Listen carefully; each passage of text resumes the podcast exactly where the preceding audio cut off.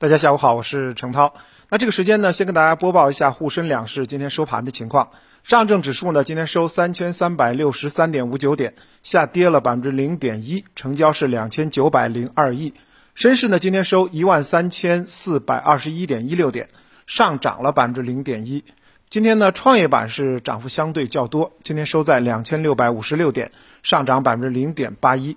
三大指数呢，今天走的不是很整齐，其中沪市绿盘，创业板接近百分之一的涨幅，不过成交量仍然是比较小，两市横呃成交合计呢不到七千亿啊，已经跌到了七千亿的下方。那么行业板块呢，今天涨跌互现，数字货币概念是大涨。碳交易概念呢，并没有撑住啊。我们这两天一直在说碳交易的呃这个起伏，那么今天呢就是一个这个下跌。那么北向资金今天继续是买入超过二十亿。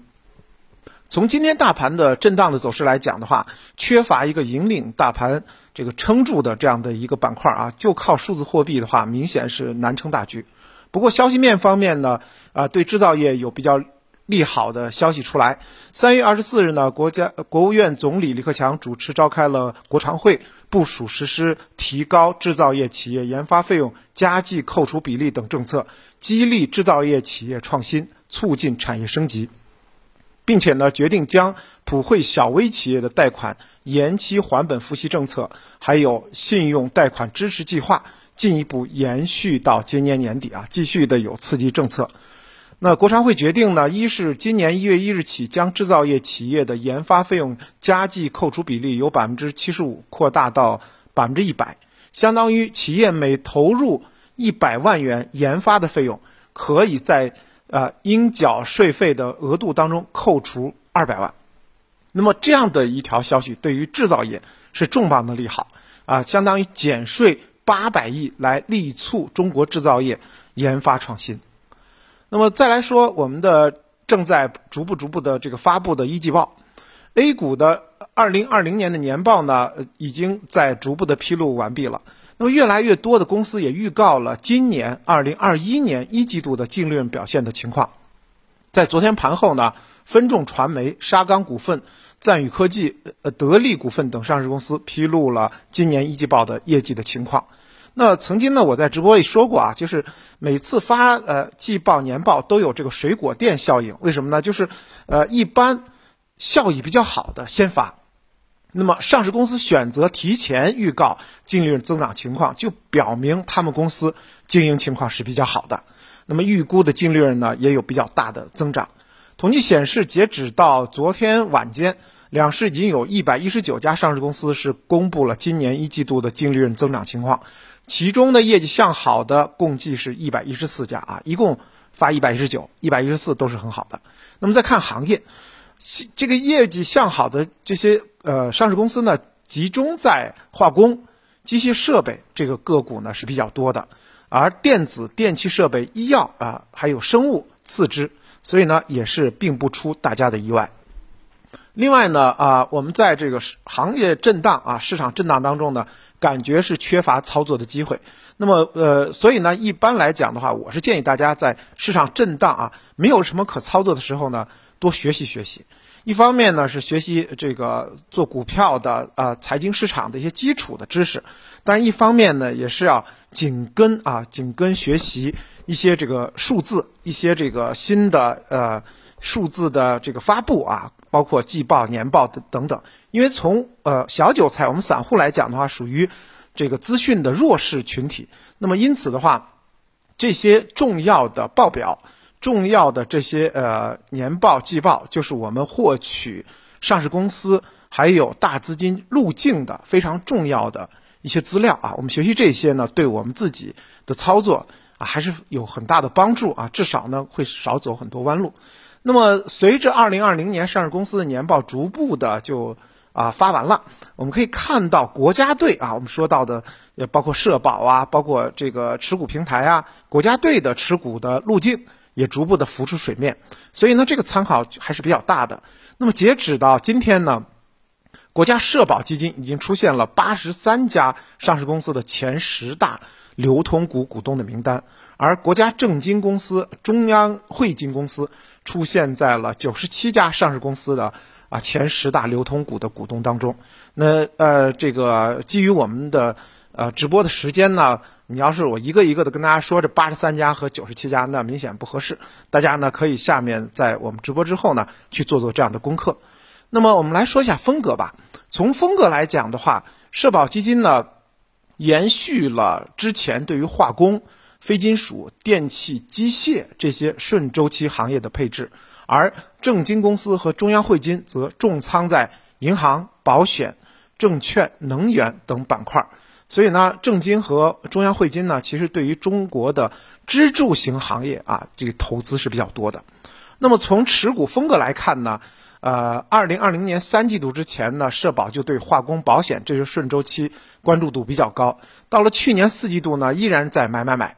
那么，他们主要呢青睐于非金属矿物、专用设备制造等细分的领域，而呃，计算机通讯呢，在去年四季度也在这个社保基金的啊看好和加仓当中。那么，截止到昨天呢，啊，证金公司呢也是出现在了三十六家前十大呃流通股股东的名单当中，其中呢，四季度呢是进行了一些公司的减持。并且直接清仓了六家，就是直接卖光了。